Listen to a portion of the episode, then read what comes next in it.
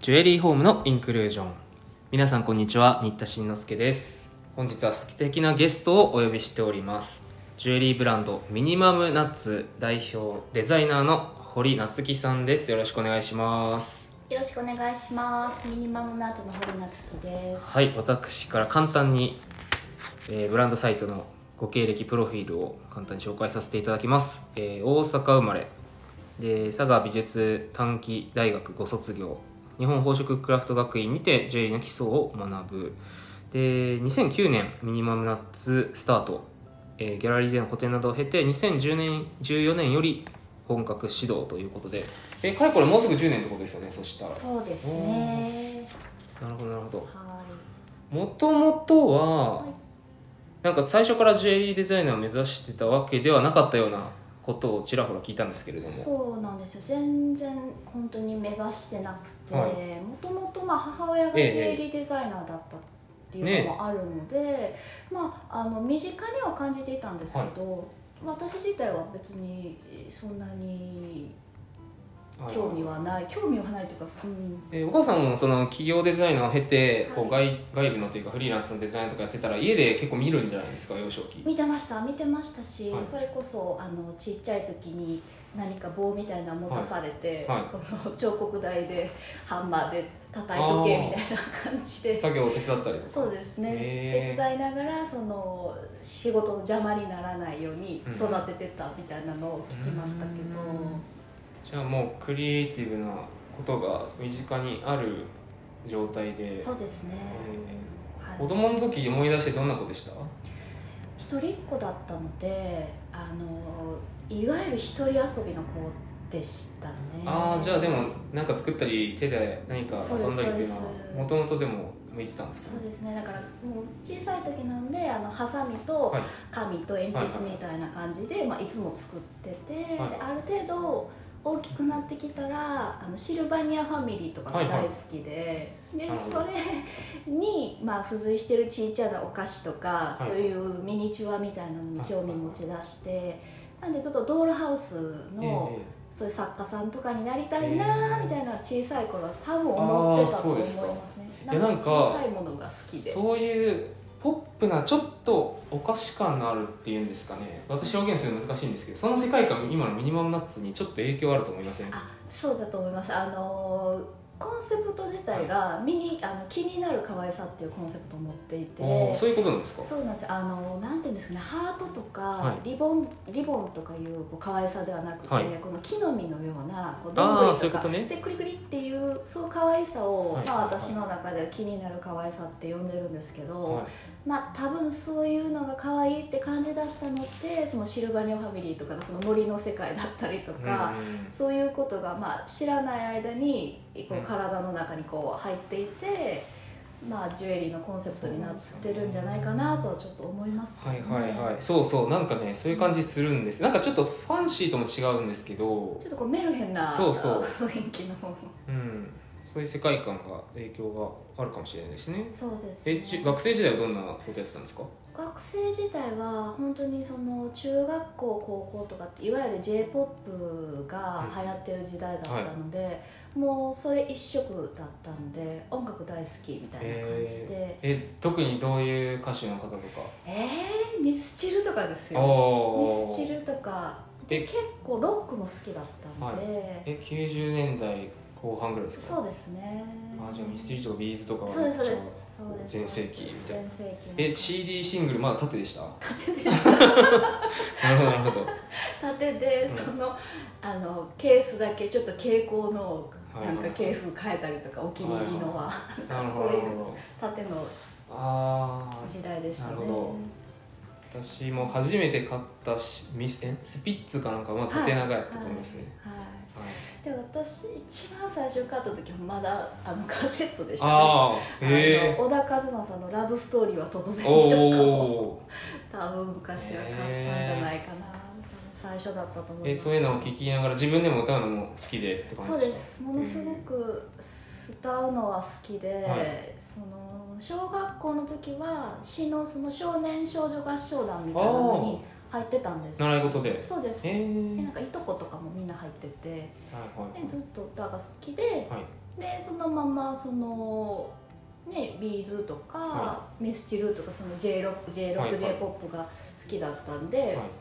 私も歌歌いたいみたいな雰囲気で、はい。で高校の時になんか歌上手くなりたいみたいな感じで、ボーカルスクールに通うようになってでへなんなんていうんですかねあのそこの中でまあずっとレッスンを積んでて、えでそのボーカルスクールが音楽の事務所と直結してるああそういう系列だったそうんですね。系列だったので、はい。でまあそこの中でまあずっとやってて、まあ、知らない間に事務所に入ってるみたいな、えそれはもう中高ぐらいからですか？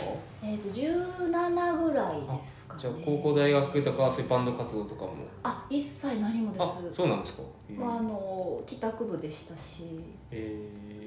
ーまあその事務所に所属してレッスンを受けてそうですそうです。ボイトレをしてみたいな。そうですそうです。なんかまあ今などういう感じかなって当時はあんまり自分の状況がよく把握できてませんでしたけど今でいうところの例えばそのモーニング娘。とかの,、その研究生みたいな。はいはい養成所みたいなそそういう多分ジャンルの仕方だったんでまあデビューはしてないけどデビュー予備軍みたいな人たちがまあいっぱいいてうん。グループになる人もいるしバンドになる人もいるし、うん。まあ、一人の人もいるしっていへう、ー。まあ、そういうのをずっとやってましたね。結構5年ぐらいはやってたと思いますけど、えー。5 6そこからどんなふうに転機が訪れるんですかでまあその歌が好きなんで単に入っただけなんですけど、はい。結局のところそのボーカリスト歌手になるってなるとそれだけの要素では結局ダメで、まあ要は自分自身があの商品になるので,、うん。でね。結局のところどれだけ自分をうまくアピールできるかっていう、うん。そこが一番になってきうて、ん。でちょうどその時期って宇多田ヒカルとか、はい。その辺りが出てきたあの時時代で、はいはいはなんで若くて歌えるだけではなくて、はい。若くて詞もかけて曲も作れるっていうのおがいマルチな天才たちが現れたわけだ。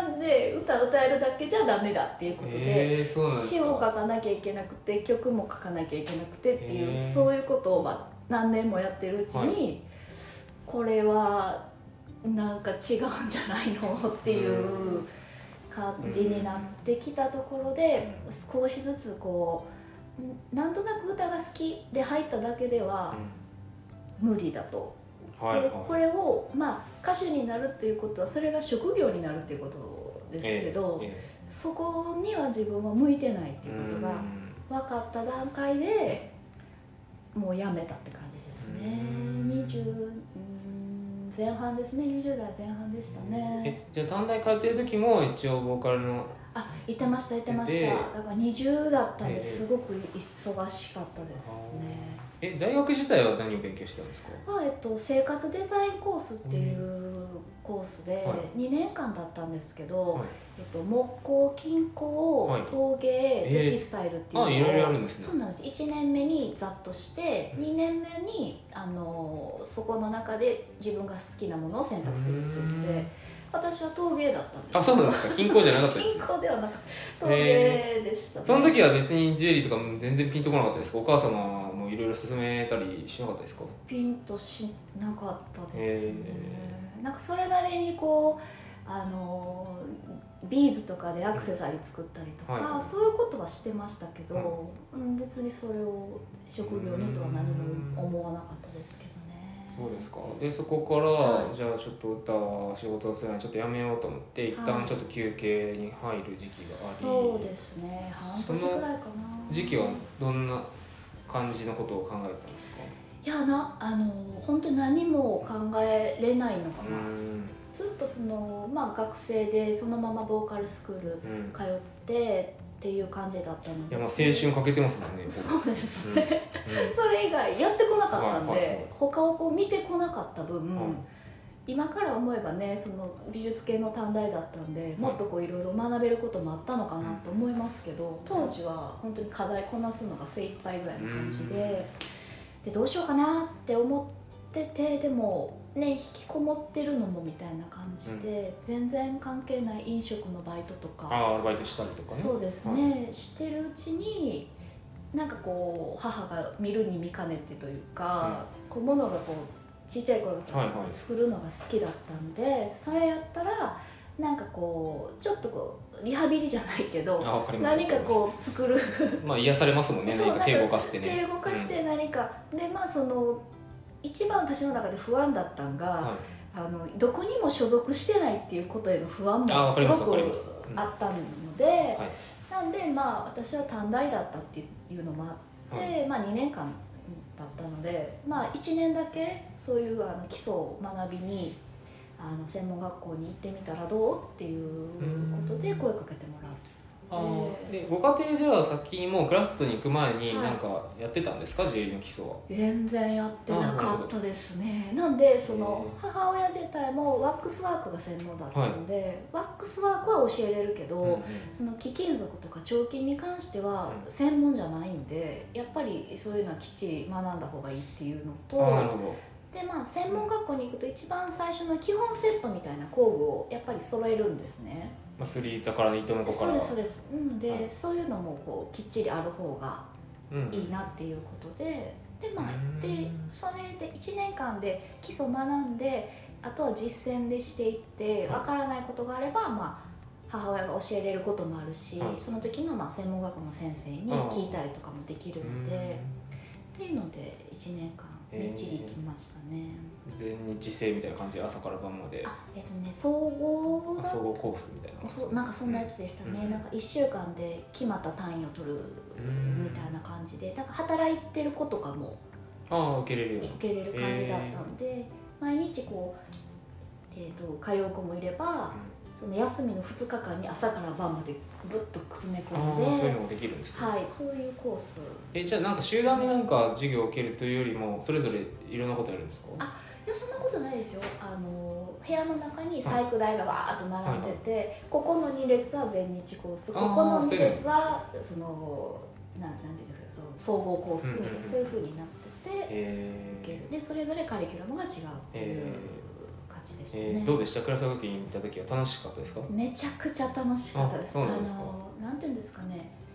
あの水が合うというか。えー、やっぱ合ってたんですか？合ってました、うん。さ学生、まあ、小中高と、まあ、普通に学校は楽しく行ってましたけどなんかこうすっごい学校生活が大好きみたいなタイプではなかったんですけど、まあ、短大もやっぱり楽しかったですし、ね、そのく作ってる時はこうみんな黙ってこううん。自分の世界で作るので、とっても居心地が楽しかったというか居心地がすごく良かったえですね。ー、このコーナーで基礎を学び、はい。でいよいよな作家としてデビューするわけなんですけど最初はどういった感じで活動を始めたんですか、最初はそれこそその母があの個展をしたいと思ってたみたいなんですね、でその時にやっぱりこう娘との 2, 二人個展みたいなのをはいしたい、二人展ねはい。したいっていうことで、であの気になるギャラリーがあってそこにこうそういうのしたいんやけど、はいはい。っていうのでまあ話しに行ってで商品見てもらって、うんうん。作品見ていただいて、でいいよってことだったんで2人展っていうのをうん。年に1回ですかね、えーその頃はどういう作品をやってたんですか？とねその頃は思いっきり天然石だったんですよ、なのであのザ・ジュエリー。ザ・ジュエリーで その金もこんなに高くなかったからもう贅沢に使って。たっぷりかカボションのはい。あの石の,、はい。あの下の枠は上のカボションと同じぐらいの膨らみが あってみたいなあそういう。ーやっぱりワックスでモデリングしてそうですワックスモデリングではいやってましたね。うん。でそういうこうぷっくりと丸っこい感じのものを作ってたんですよね天然石で。でまああのいろんなこう天然石のフェアが、ね、あのジェムマーケットみたいなのがあるので、そういうのでこうあの買いためてたものを使って作品展。石を買ってワックスで造形してっていうのでね。たまに個展をやってみたいな、はい。そこからさらにターニングポイントだし今のミニマルナッツにこう、舵を切る瞬間というのはどういうところだったんですか？それがまあそのリもともとリハビリみたいな感覚で始めてたので、はい。そのそれを職業にしようっていうふうに思うのが遅かったんですよね、まあそうですよね。ででなんとなくやっててバイトの生活だったんですよね、でバイトしながらサッカーそうですそうです。作家作ったり性はい。でしてて、で実家にいてたのでで実家でそのアトリエ系みたいな感じで、まあ、やってたんですけど、まあ、その個展をやるときに、うん。そのギャラリーの顧客さんが大体いらっしゃる感じあそうですよね。はい。でそのお客様があの親子2人でやってるから「素敵なご趣味ね」って言われたんですよ。あでああそうやそうやと。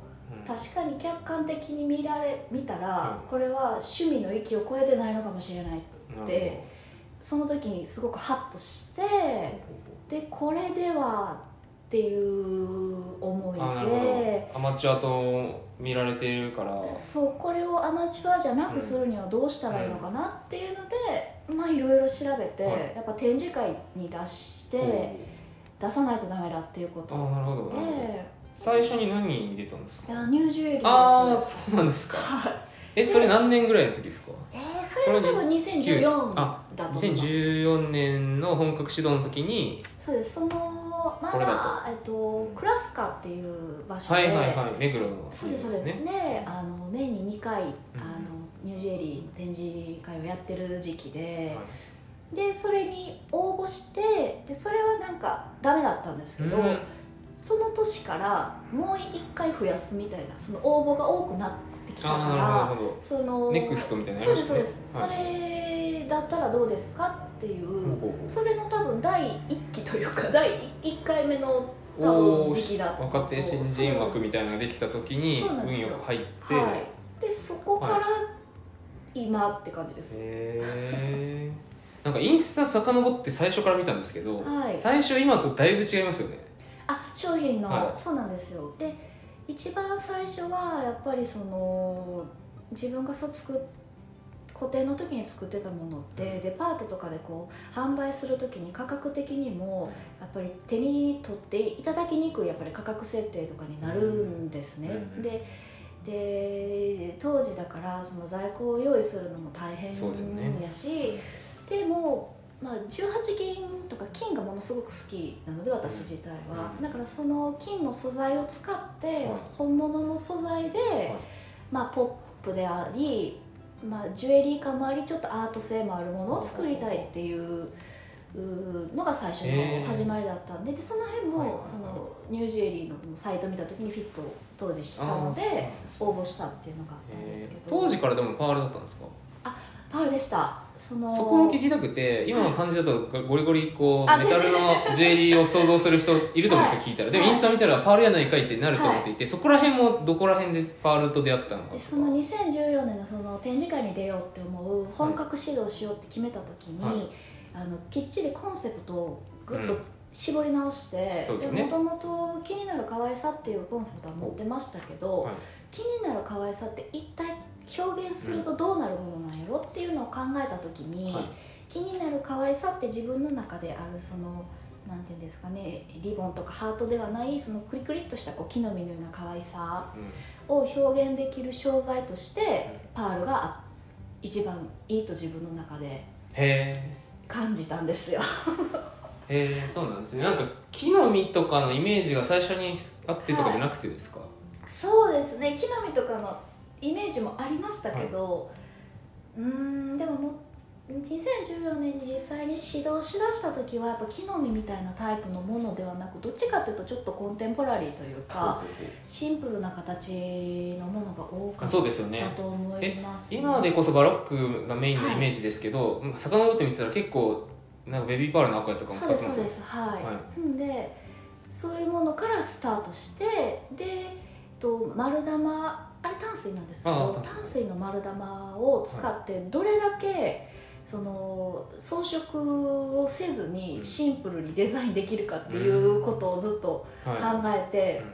最初の頃はずっとデザインしてたんですね。うん。でそれがある程度自分の中でこう見えたというか、うん。あこういうものを作りたくて作ってたんだなっていうのを思った段階で、さらにジュエリーっていうものを宝飾ですね、をもう少し見てみたいって自分の中で思って、で一番最初にこう作ってたようなちょっとこう手仕事感のある、はいはい。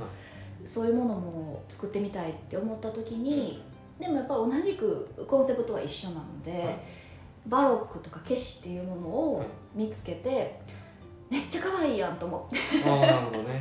その丸側にはこうこう表現できない、うん。その素材自体のパワーがあるのでで次は今までは丸玉を生かしたデザインを考えようっていうデザインの仕方してましたけど最近は素材を生かしてどれだけその素材を生かせるかっていう、うん。そのデザインにこう今はシフトしてる感じですかね。なるほど。ここまで聞くとようやくあのバロックだけどその、はい。それだけを使ってるブランドはいっぱいあるんだけどミニマムってちょっと違うじゃないですか、はい。石止めされたうん。天然石もさらにちょっとメレみたいなのが入ったはい。石枠みたいなのもさらにこうぶっ刺したりとか、はい。はい。上につけたりとか、はい。その辺があミニマムナッツだなってもう一瞬で見たら分かる感じ。そうですね、うん。なんでこうパールってすごく魅力的なので、バロックとかだとそれだけで本当に様になるので、うん。本当にポストつけちゃうだけで本当にもう綺麗な商品作品になるんですけど、でもそれってあのパール屋さんだったり他のブランドとの差別がやっぱりしにくくて、だからそれをまあどれだけあのジュエリーに昇華させてあげれるかっていう、はいはい。そこがまあデザインのポイントなるほどそこの細部に今まで話散々してきたワックスモデリングやメタルの話がはい。ここにくっつくわけですね、そうですね。やっぱりこう今までやってきたものは何一つ無駄にはなってないという。ああなるほど。そこがなんか例えばね。三重の真珠業者の息子ですみたいな人がやってるバロックのブランドとかとはうん。結構違うなんか一瞬近づいてるように今バロック使ったブランドって多様性があるからいっぱい増えてるじゃないですか、はい。そういういろんなパールを使おうみたいなうん。作家さんのデザイナーブランド多いけど、はい似てるようで違うなって思うんですよねミニマムナッツって。そっちから来てるからなんですかね、うんポイントですね。やっぱりこう、パールってなかなかこうジュエリーにするとすごいクラシカルなものに寄ったりとか、それこそ、まあ、バーの上にパンとこうバロックが1個だけ乗ってしまうとか、うん。そういうすごいシンプルなものと、はい。結構二分化されることが多いんですけど、そこにならないデザインっていうのを作りたいっていうのがやっぱり自分の中であってで私自体すごく装飾的なものっていうのは得意じゃないのでシンプルでありながらちょっと手仕事感を残したものっていう感じでまあ作ってるんですよね。うん。なんでこううん私自体は実際にあの作りもするので石留めだけ外注にしてますけど、うん。あとは原型からそれこそパールの穴開けだったり全部それをえー、自分でやってるんですか、はい。永久インでやってるんですか？やってます。ね、えでまあしてるのでだからそのデザイン画を描いてお願いするタイプのブランドさんとはひょっとしたらちょっと違うものができるかもしできてるのかもしれないですかね。ー、なるほど。よかったらねこれラジオなんですけれどもインスタグラムとかから見ていただきたいのと公式サイトオンラインショップもございますのでミニマムナッツよければ検索してみてくださいということですね常設の委託店というかみ生で見たいよという方は関東エリアだとドラマ「シュペフランス横浜店。うんそうですね。横浜店と関西だと梅田阪急なんですけど、はいでもあのバロックとか消しのものに関しては一点物なのでうん。常設は越してなくて、もともと定番で作っているあのちっちゃいあの淡水の丸玉のカジュアルなシリーズ。あちらだけを店頭ではあそうですか。はい、う置いんている感じですね。えあとは名古屋の風里号あシドそうです。フ栄リゴシェドさんは、えっと、逆に消しのものだけを置いていますね。あなるほど。お店のカラーによってそうですね。違うものが見られるんですね、近いうちに、えー堀さんに会ってみたい実際に見てみたいという方は何かイベントとかありますか？はい、大阪の梅田阪急さんで、えっと、8月の30から9月の5かな？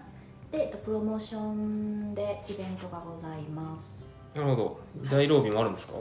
はい、えっと初日から、えっと日曜日まではお昼の4時間ぐらいはいる予定になってます。